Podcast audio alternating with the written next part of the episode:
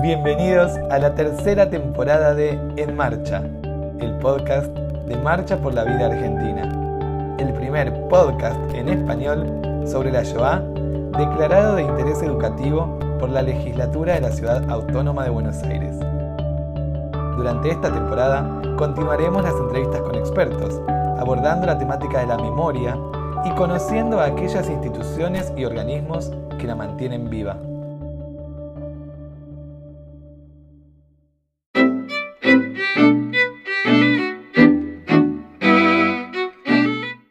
Hola, empezamos un nuevo episodio de la tercera temporada de En Marcha, el podcast de Marcha por la Vida Argentina. Hoy nos acompaña Luciana Minacián, abogada, graduada en la USAL, profesora auxiliar en la Universidad de Buenos Aires para las cátedras de Derecho Internacional Público, cátedra del doctor Roberto Malcasian, titular doctor Buis. Aspectos jurídicos del genocidio armenio, cátedra del doctor Roberto Malcasian, y en la cátedra libre de Holocausto, Genocidios y Lucha contra la Discriminación, también del doctor Roberto Malcasian. Junto a la cátedra, brinda conferencias, entre otros, en la Asociación Amigos de la Universidad Hebrea de Jerusalén y el proyecto Aprendiz del Museo del Holocausto. También colabora con la Fundación Wallenberg de la cual es fundador Baruch Tenenbaum y actualmente preside el señor Eduardo Eurnequian. Hola Luciana, bienvenida. Hola Javier, ¿cómo estás? Muchas gracias por la invitación. Gracias a vos por compartir con nosotros este momento, este episodio. Bueno, para arrancar, quiero preguntarte qué opinas respecto de esta frase tan conocida de el mal como el paradigma del siglo XX? Es el, gran disparador de muchos crímenes contra la humanidad que se van dando a partir del inicio del siglo. Que no quiere decir que se hayan dado, se hubieran dado antes, pero para poner los académicos como para poner una fecha de estudios a los crímenes de la humanidad eh, y denominarlos como genocidio, lo suelen establecer a partir del inicio del siglo XX.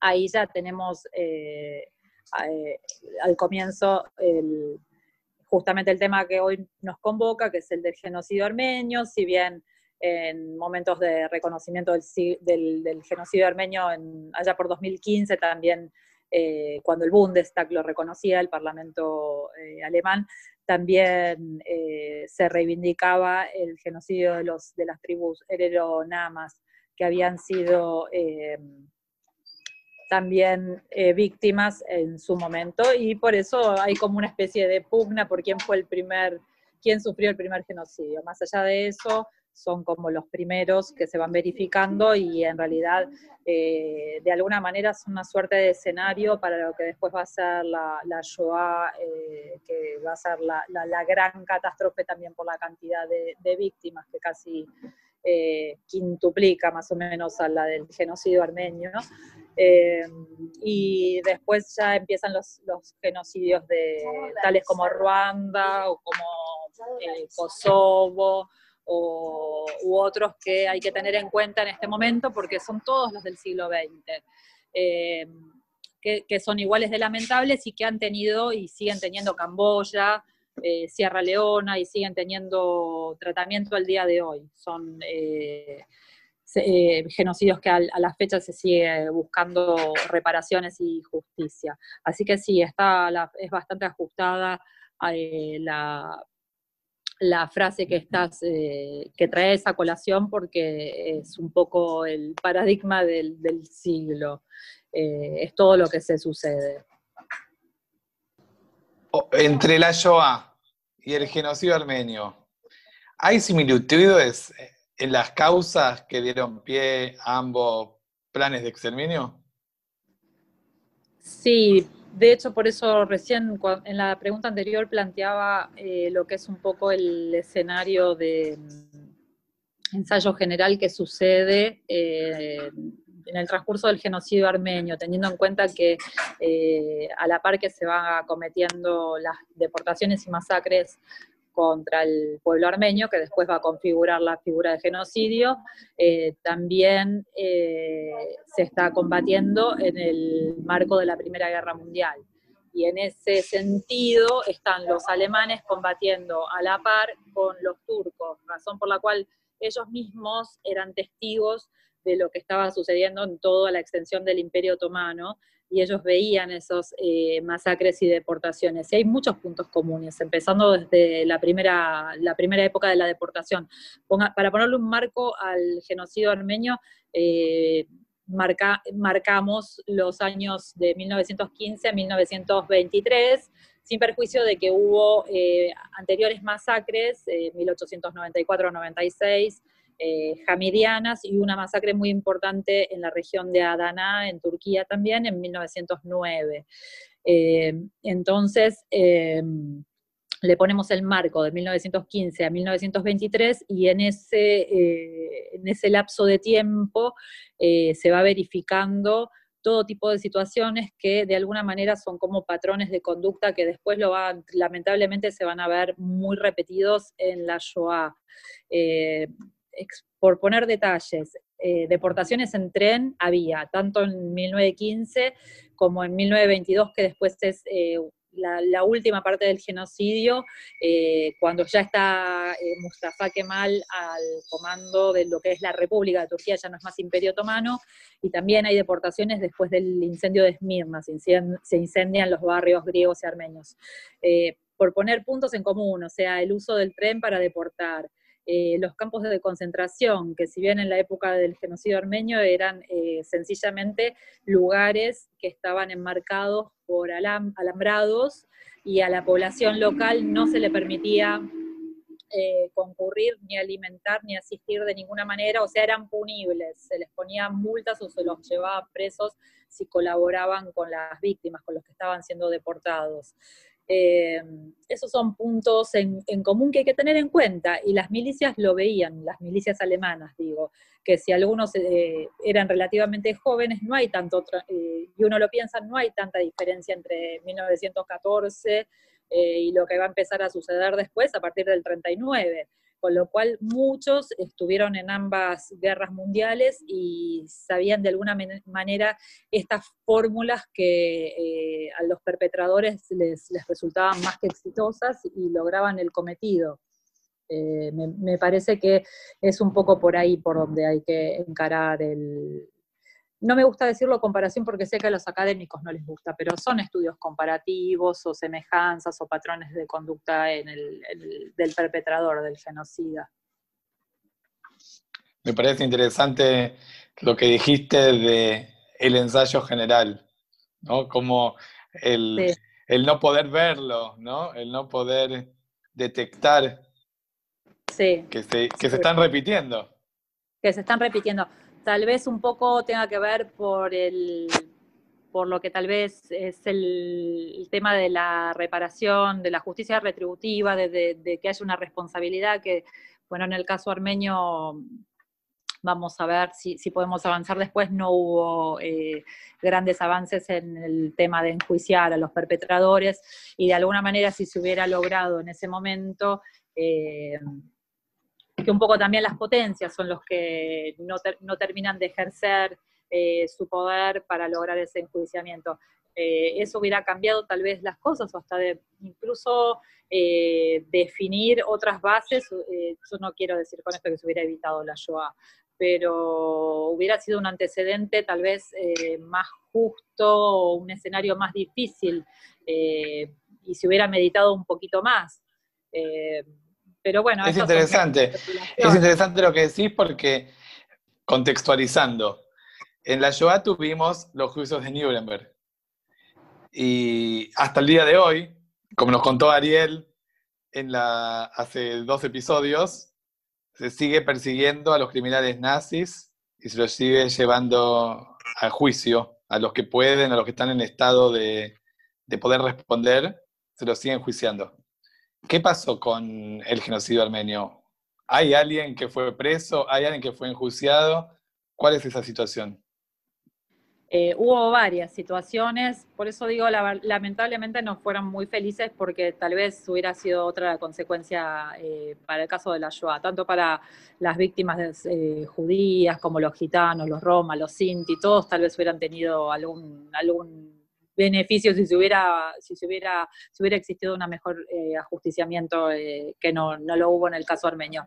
Lo que sí hubo fueron aproximadamente 60 tres juicios marciales, inmediatamente que eh, se terminan las deportaciones, las masacres, y ya más o menos tirando para el año 1918, lo que sucede es que eh, los tres que comandaban el Comité de Unión y Progreso, que o los jóvenes turcos, llamados popularmente los jóvenes turcos, eh, Talat Payá, Yemal Payá, Enver Payá, Payá es la denominación señorial, eh, que, denota un rango, una jerarquía, un prestigio, eh, Talat, Enver y Yemal, desaparecen, se suben a los buques alemanes, desaparecen. Talat, en el caso de Talat, él va a parar a Berlín, eh, y justamente en realidad se topa con, eh, con una víctima, alguien que había estado eh, en una fosa común y que había sobrevivido, pero había visto toda su familia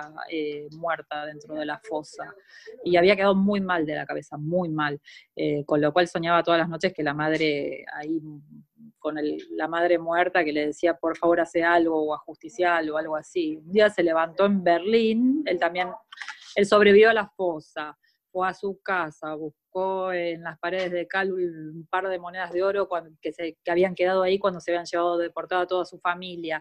Eh, primero viajó a Francia, después viajó a Berlín. En Berlín se tomó en cuenta que estaba este Talat Payá, se alquiló un departamento enfrente y lo esperó. Y un día eh, lo vio salir a la calle, le pegó un tiro por detrás, se sentó con el arma en el cordón de la vereda, dijo, esto es un asunto que no es de nacionales, o sea, no es entre eh, ciudadanos alemanes. Y a partir de eso, esperó eh, que llegara la policía y la justicia local. Mira, después de, llevarse a cabo un proceso criminal contra él, decidieron que no, que definitivamente no estaba, o sea, fue absuelto porque se entendió y con pericias de y, participación eh, testimonial de eh, personas que sí habían intervenido y por eso te digo que estaban en el primer escenario de la guerra mundial, eh, milicias alemanas, los peritos eran también alemanes, todos decidieron que no, que era una había que absolverlo porque no, no, estaba, no había estado en sus cabales. Eso por un lado. Por otro lado, hubo aproximadamente 63 juicios marciales. Pero de nuevo, eran jerarquías inferiores porque se habían borrado, se habían desaparecido los, los tres importantes, este que había sido asesinado y los otros dos. Entonces fueron juzgando estamentos inferiores. Y bueno, y después hubo, la, la verdad es que hubo un poco de una dejadez de las potencias y ya se, ya se estaba en otra cosa y se estaban repartiendo, ganó, primó la geopolítica y primó el poder, se estaban repartiendo los mandatos, los mandatos franceses, británicos sobre la región, Líbano, Siria, eh, y un poco dieron la espalda a lo que fue el crimen contra la humanidad, o sea, el genocidio en sí, y se fueron eh, activando otras cosas y perdió, perdió vigencia el hecho de juzgar a los perpetradores, como en principio sí se había quedado, porque en mayo de 1915, o sea, en pleno inicio de las deportaciones, eh, las potencias le mandan una carta eh, al gobierno, al Imperio Otomano, para decir que lo que estaban haciendo con los armenios constituía un crimen contra la humanidad. Y fue la primera vez que se, usó, se utilizó ese término. Esa carta está expuesta en el en el Museo del Genocidio, en Yerevan, en la capital de Armenia. Eh, y es súper interesante porque eso quiere decir que les va a generar, le iba a generar una responsabilidad al Estado turco. Eh, así que bueno, lamentablemente no hubo más justicia que, esa, eh, que fue totalmente distinto al caso de Nuremberg, que, que a ver, jurídicamente tampoco pudo usar... Nuremberg tampoco se, hicieron, se juzgaron por el término por el caso puntual de lo que es el delito de genocidio, dado que la convención eh, el Tratado sobre la Sanción y Prevención del Delito del Genocidio, ya recién es del, eh, y la definición misma de genocidio del EMKIN ya está datada en los años 48-49.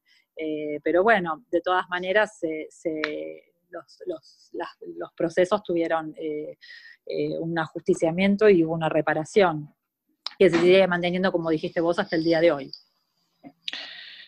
Ya que estamos hablando de esto, te pregunto por el reconocimiento del genocidio armenio. ¿Cuántos países lo han reconocido y especialmente cuántos y cuáles no lo han reconocido?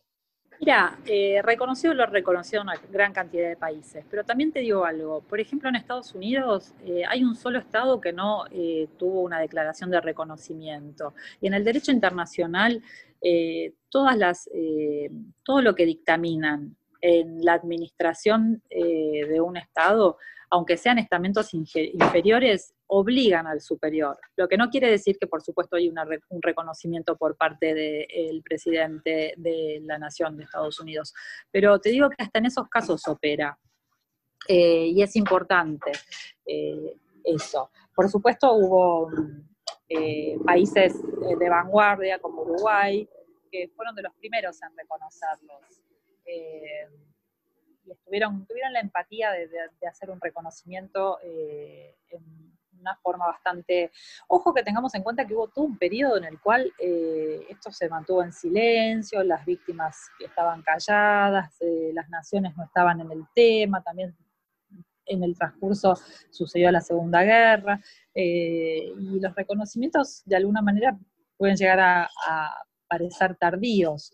Eh, teniendo en cuenta todos esos factores. Pero es el día de hoy que se siguen recibiendo reconocimientos, o a veces también momentos políticos. El año pasado, cuando Erdogan, el presidente, de, primer ministro de Turquía, eh, tuvo determinadas conductas con NATO, con OTAN, eh, justo en ese momento político la Cámara eh, Baja eh, Parlamentaria en Estados Unidos había iniciado un reconocimiento del genocidio armenio. Lo digo Estados Unidos al revés, por un país que no tiene hecho un reconocimiento oficial, pero explico cómo hay otros reconocimientos que también son igual, iguales de valiosos y a veces aprovechan momentos políticos X.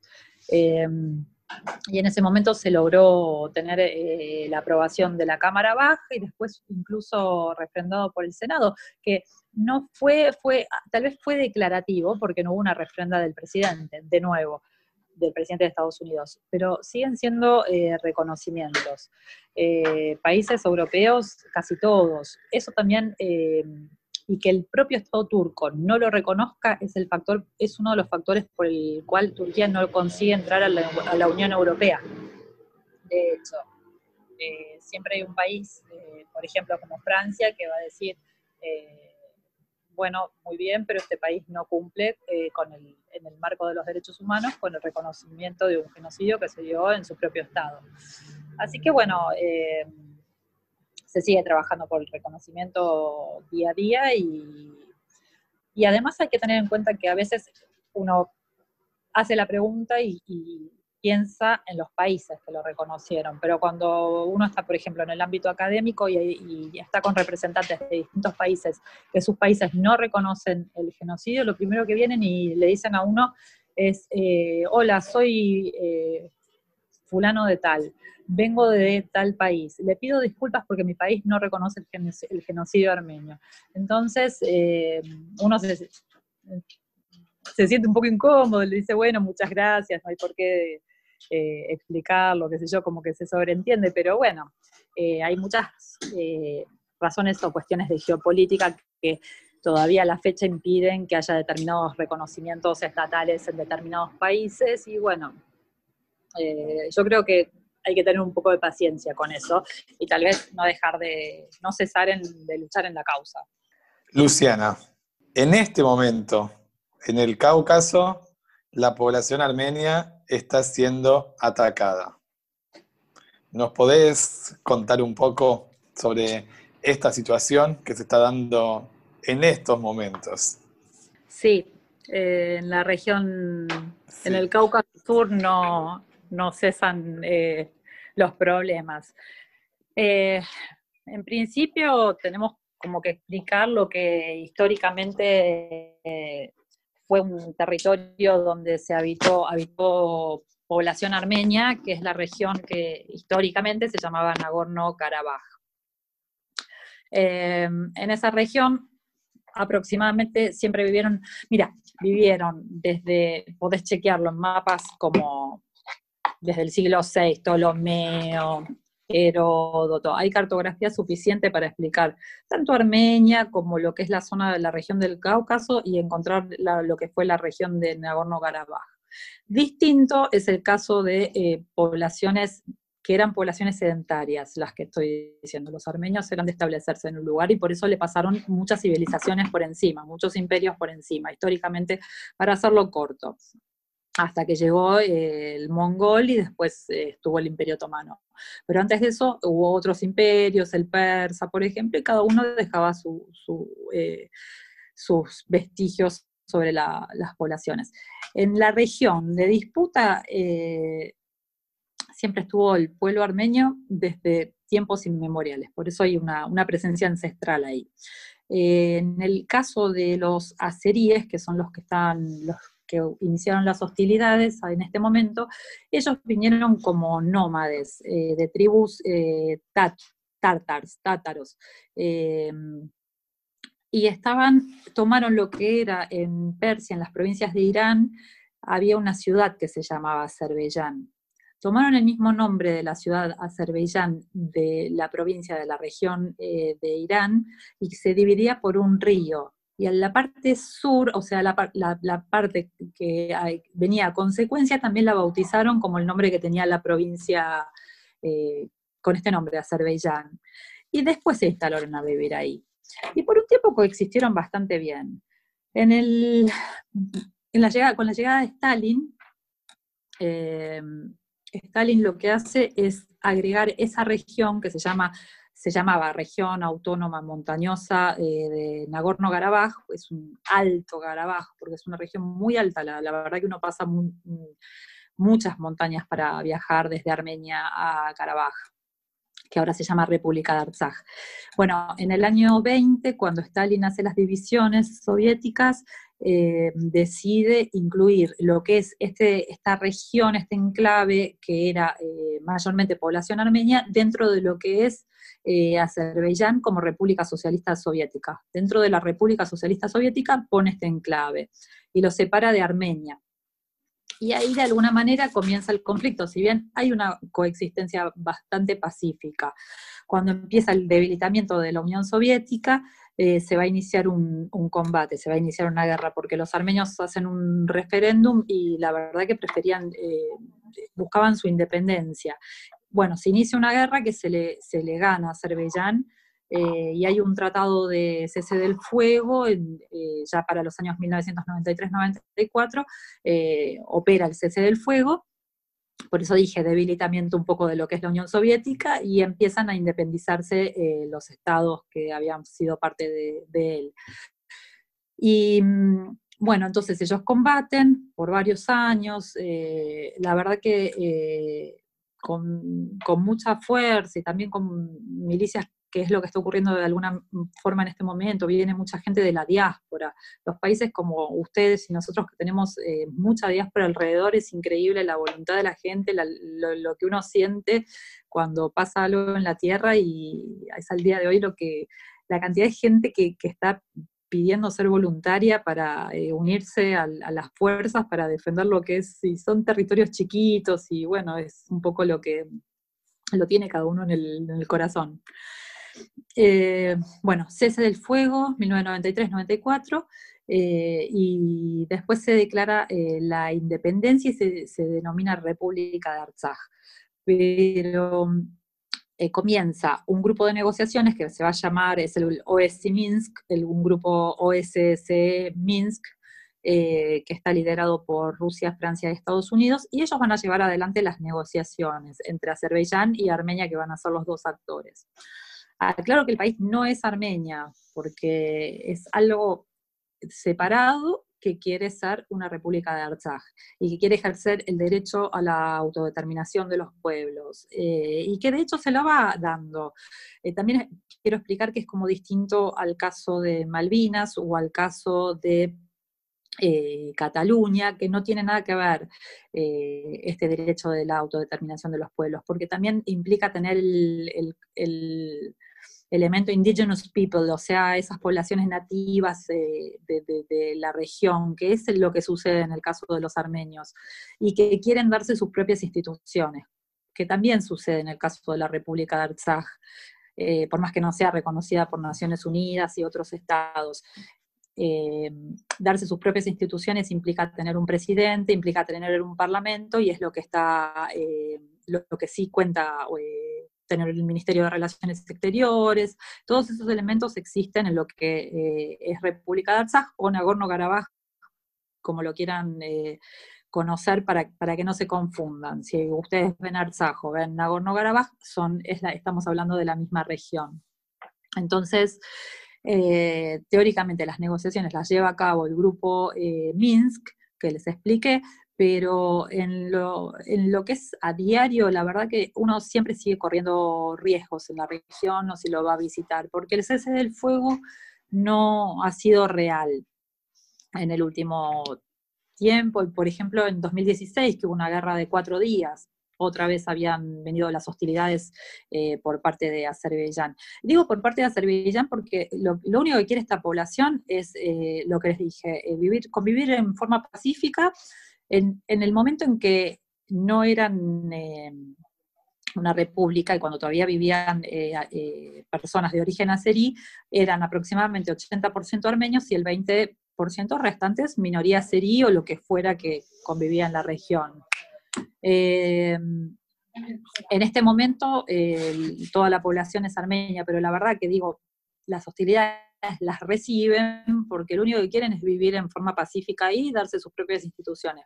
Punto, no quieren más nada, no hay motivo por el cual iniciar una hostilidad contra eh, ser el agresor, que un poco es lo que estamos tratando de explicar y que algunos países eh, se toman el trabajo de, también de aclararlo. Por ejemplo, Macron en este momento eh, explica eso cuando da sus da sus pareceres y refiere y pide por favor que las hostilidades las cese el Estado azerí, Azerbaiyán.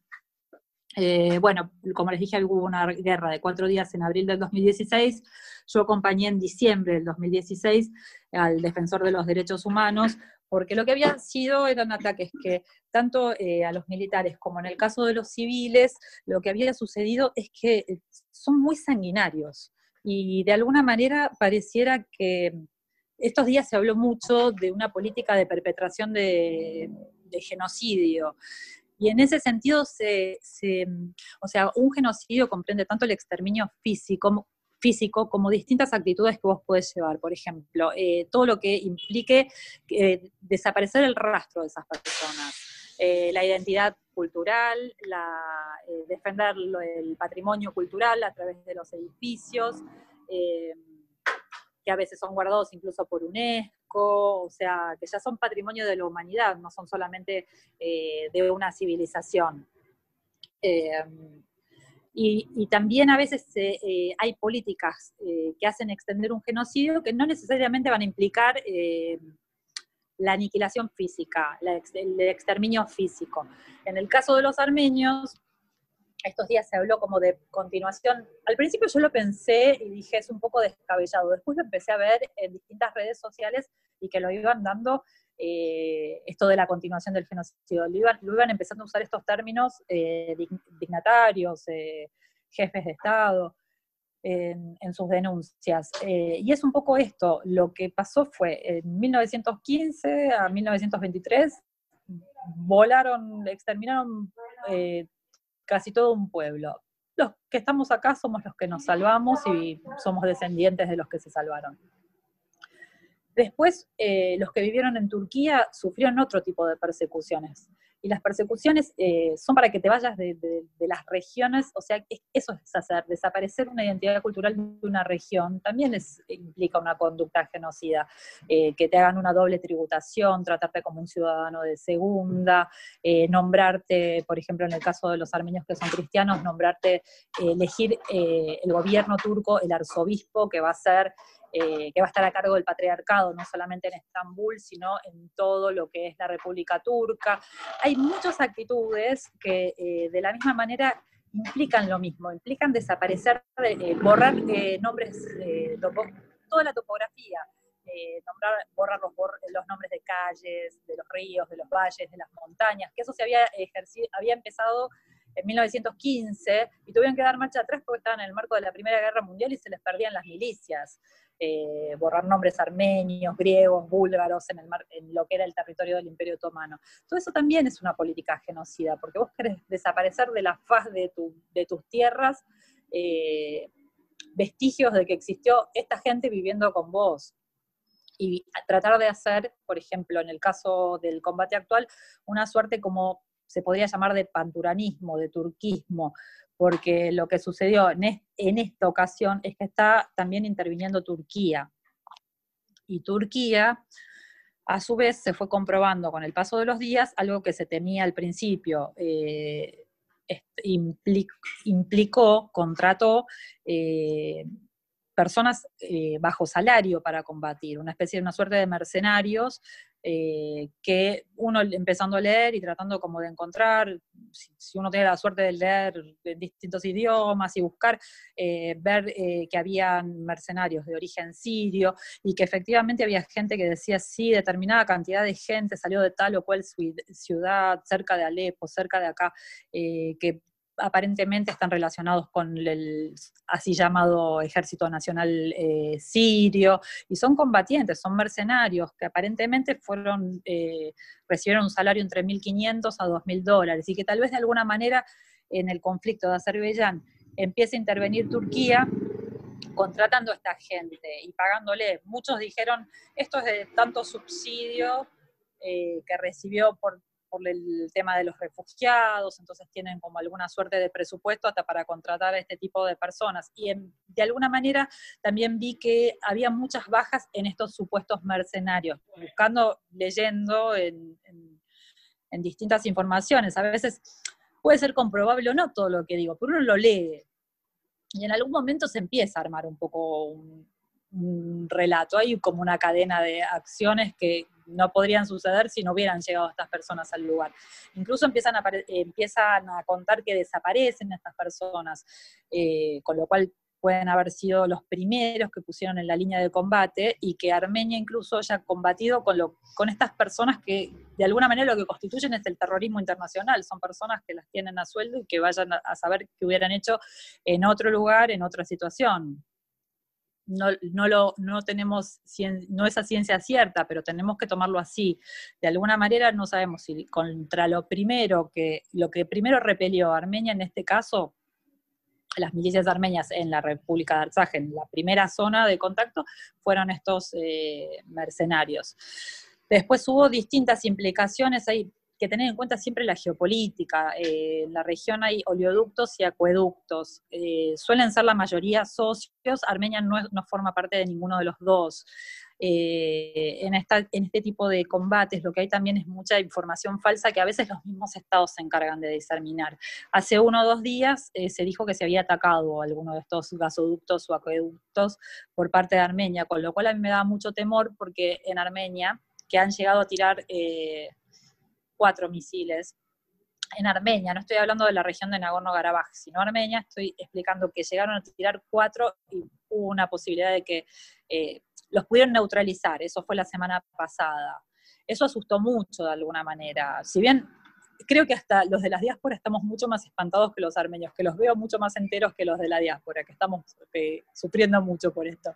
Eh, bueno, los neutralizaron, pero también quería decir que si no están atacando específicamente por la zona que se, que se disputa y están llegando a Armenia, ahí fue cuando un poco ese discurso genocida empezó a cobrar, empezó a tener un poco de fundamento, porque que vuelva a Turquía, 105 años después, a realizar maniobras, a teóricamente manejar lo que, o desplegar lo que es el ataque aéreo, uno lo va leyendo eh, y que se vaya a encargar de eso, es muy fuerte, porque, y sabiendo que es un Estado que no reconoció su, propio, la comisión de su propio crimen contra la humanidad, y sabiendo que eh, persigue minorías, como por ejemplo los kurdos. Nosotros tenemos un representante en el Parlamento que es eh, Garo Pailán, eh, es ciudadano turco, pero es de origen armenio. En el caso de Garo, entró por el partido de los kurdos y está haciendo, eh, están tratando de sacarle los fueros justamente en estos días. No miren lo que es solamente un combate materialmente bélico, sino estas cosas que pasan alrededor y que también son importantes. Eh, Garo Pailán había hablado de que Turquía, o sea, él es representante ante el Parlamento turco, pero dijo que Turquía estaba haciendo propaganda de guerra con relación a esto que está sucediendo en el conflicto de Nagorno-Karabaj. Y recibió amenazas y están intentando ajusticiarlo por una suerte de artículo que tienen el, el artículo 301 del Código Penal turco, eh, pena con distintas eh, medidas, prisión de seis meses en adelante, a todo lo que sea insultar el turquismo, la nación turca. Entonces, lo que estaban buscando era sacarle los fueros a Pailán, que han intentado hacerlo en otras oportunidades también, cuando él quiso encarar el tema de genocidio armenio en el Parlamento, el Parlamento turco. Pero en esta ocasión, específicamente por decir que eh, Turquía estaba a cargo de propaganda de guerra. Eh, todos los que fueron juzgados por ese artículo eh, son exiliados turcos, eh, premios Nobel como Orhan Pamuk, etcétera, o incluso gente que luego fue asesinada, como tuvimos otro periodista también de origen armenio, Geran Dink, porque lo que sucede en estos países, esto un poco lo tomo de Pilar Raola, que ya lo había escuchado hace varios años atrás, creo que en 2017, es lo que muestran de cara para afuera, para los otros estados y lo que sucede dentro. Y ahí ya tomo muchos estados, que tal vez islámicos, por decirlo, eh, que para adentro la pidan a sus mujeres, ni siquiera les permiten conducir un auto, cercenan garantías individuales, vulneran garantías individuales, tienen gente eh, que está pasando procesos judiciales y no se sabe los tienen detenidos y no se sabe ni en qué estado están sus causas. Hay mucho de Amnesty, uno si entra a Human Rights Watch, a Amnesty, ve todo eso, ve que hay mucha gente detenida casi sin fundamentos. Y es propio de países como Turquía, en Azerbaiyán también. A veces lo que hacen para contrarrestar eso justamente es o bien si tienen el presupuesto armar un Fórmula 1, pero también entrar a los otros estados eh, a través de sus eh, diplomacias locales, eh, intentar armar, por ejemplo, algunas conferencias académicas donde traen alguna persona de su país que explica que son países, por ejemplo, en el caso de Azerbaiyán, que yo estuve presente el año pasado en una en el Centro Argentino de Relaciones Internacionales, explica que específicamente es Azerbaiyán un país muy abierto a la libertad de cultos. Acaban de hacer de, bombardear dos veces ayer una de las iglesias en la zona de Nagorno-Karabaj, en la segunda, tres eh, periodistas rusos eh, salieron heridos y uno muy grave, que recién se acaba, acaban de decir que la vida se la salvaron. Entonces dicen que abrazan libertades de culto y por otro lado atacan indiscriminadamente, por lo menos lo que es la etnia armenia, con lo cual la libertad de culto no sé a quién se la dan. O, o tal vez de alguna manera para mí se aprovechan algunos, porque por ejemplo lo que habían hecho hincapié en esa conferencia específica es que eh, abrazaban la libertad de culto judía en Azerbaiyán, que eran libres de ejercer su... Habían hecho hincapié en eso, no se habían puesto tanto con el cristianismo y otras cosas, sino que se habían tomado específicamente del culto judío. Bueno, eh, por eso digo, hay demasiados elementos y tal vez es muy complejo lo que pasa en la en el enclave y en la región, y hay que entender esto. Y lo que más les cuesta claramente es la coexistencia.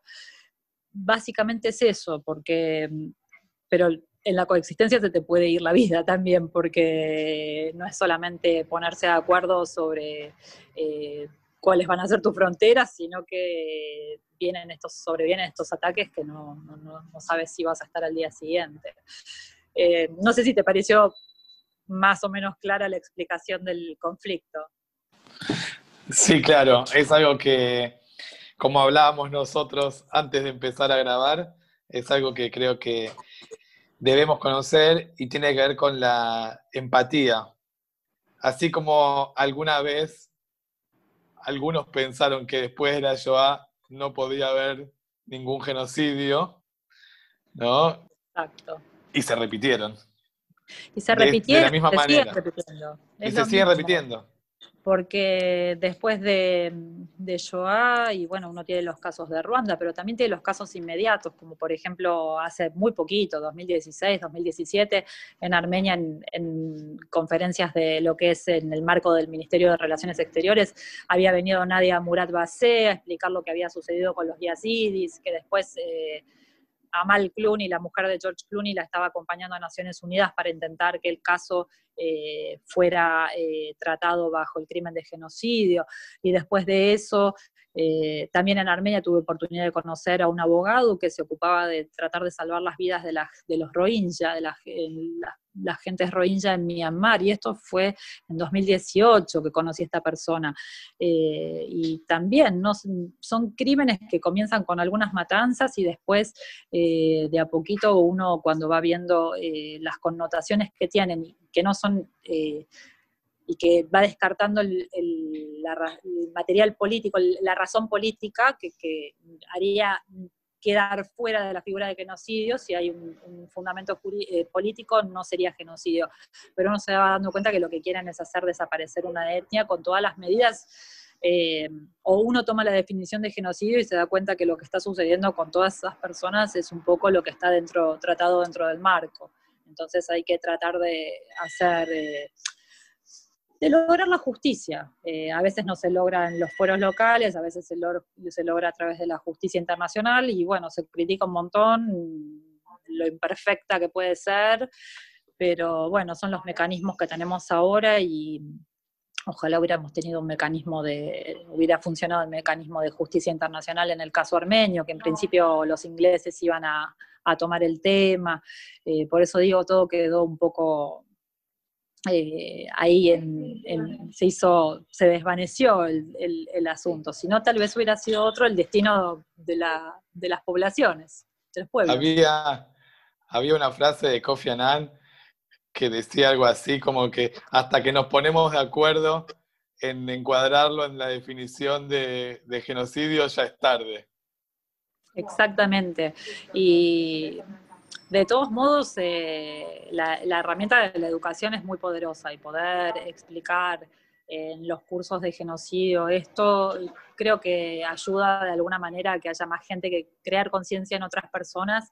Eh, y por eso a mí me gusta enseñarlo en el marco de, de todos los genocidios que uno puede explicar a los estudiantes o al público en general, porque primero que generan mayor empatía, saber que no, tristemente no le sucedió a una determinada etnia, sino que sucedió más. Pero también es un tema de prevención, es una manera, puede ser muy esperanzada de mi parte, pero de decir, bueno, de, llegar a, que esto en algún momento cese, de que esto pare, que haya una cierta paz que paren estas escaladas genocidas eh, en el mundo.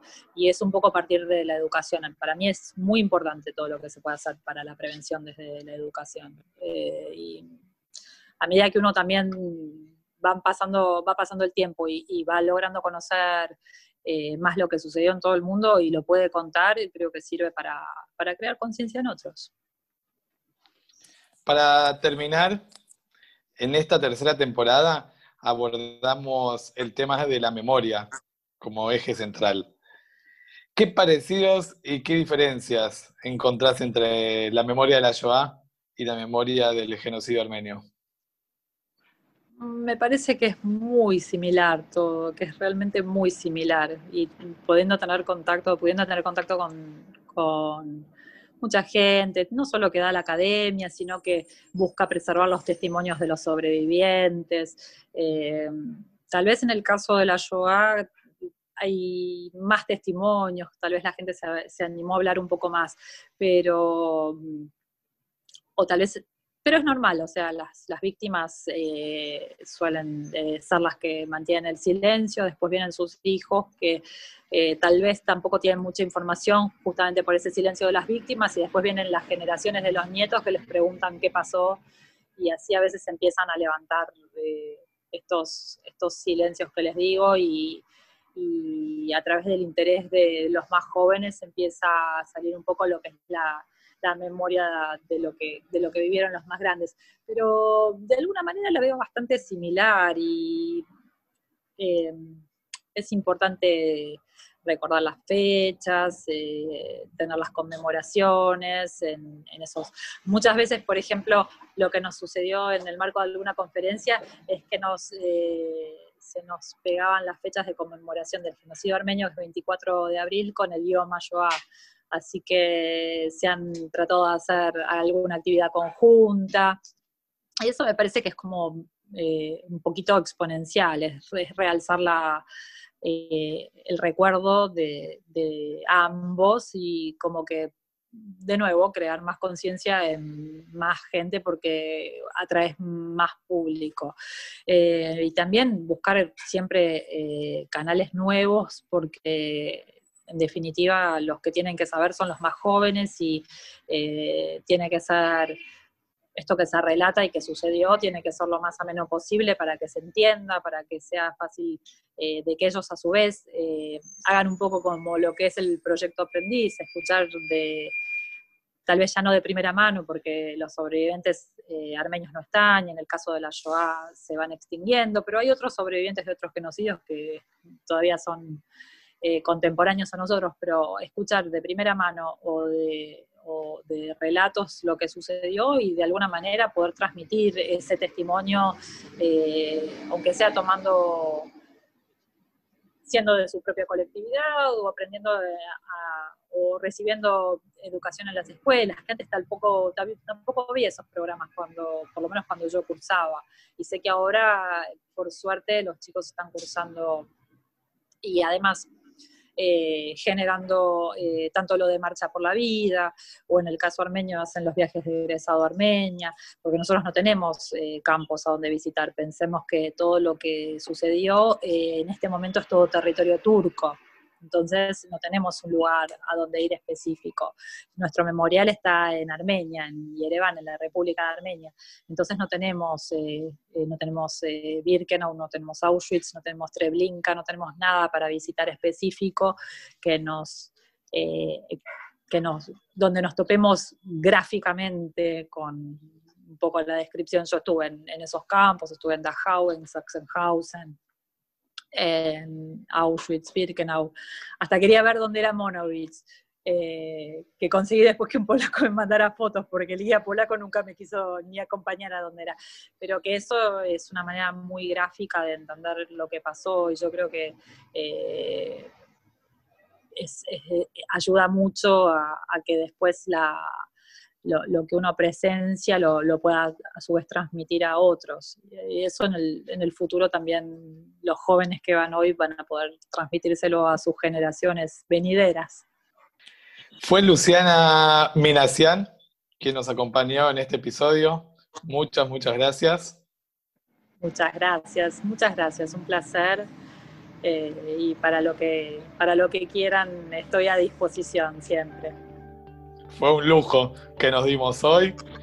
Aquí terminamos y nos encontramos la próxima semana en un nuevo episodio de En Marcha, el podcast de Marcha por la Vida Argentina.